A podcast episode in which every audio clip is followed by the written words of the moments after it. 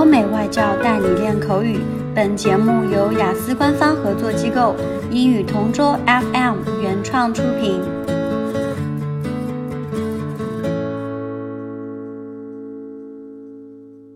This is English Partner Topic Answers recording. For further information, please visit our website englishpartner.taobao.com. Describe someone who is talkative.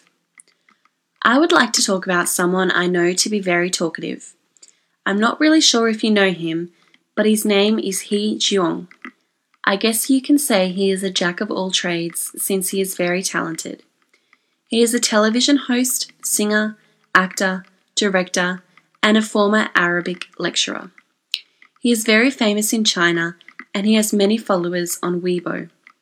It's kind of funny how I first learned about him. I was watching his show, Happy Camp, and I was laughing at his jokes without really knowing who he was. That was the first time I saw him on television, and I have been a fan ever since. He Jiong likes to talk a lot. He is a multi talented host for many programs, and of course, he can talk about a lot of things. Even my mother is a big fan of him. She always calls me when it's time for Happy Camp to start, and we both watch it. I once saw him on television in an interview, and he was asked about his career, and he started telling the reporter about how he started in entertainment and about how passionate he is about acting. It was really funny to see him so serious and talking a lot about his work and personal life. He is indeed very talkative since he was talking for a good 10 minutes before the interview ended.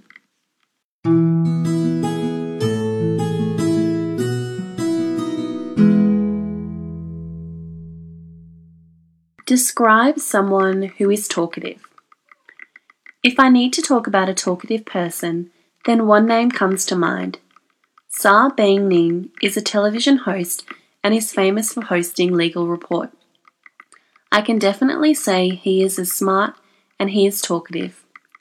He is a host for China Central Television, and of course, as expected, he can talk about a variety of topics. Believe it or not, I met Sa Beining when we toured CCTV during our class trip. He was quite talkative then and spoke to our class for almost 20 minutes. He was quite approachable and friendly. He told my class that we need to follow our dreams and do well in school.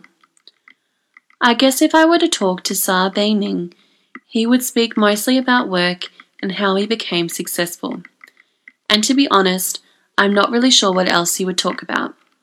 I only watched him on his program, and mostly it was about serious topics, and I think it would be difficult to speak of other things.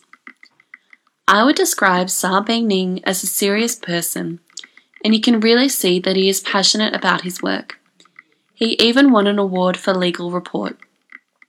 This makes him part of the elite people in media since he was the main anchor for CCTV during that time. Many people would probably say that Sa Beining is one of their favourite media personalities because of his outgoing attitude, and I definitely agree. OK，今天的口语话题就到这里啦。如果你有什么想听的话题，可以在音频下面给我们留言。如果你想要获取更多关于雅思学习的内容，可以关注我们的微信公众号“英语同桌”。我们下期再见。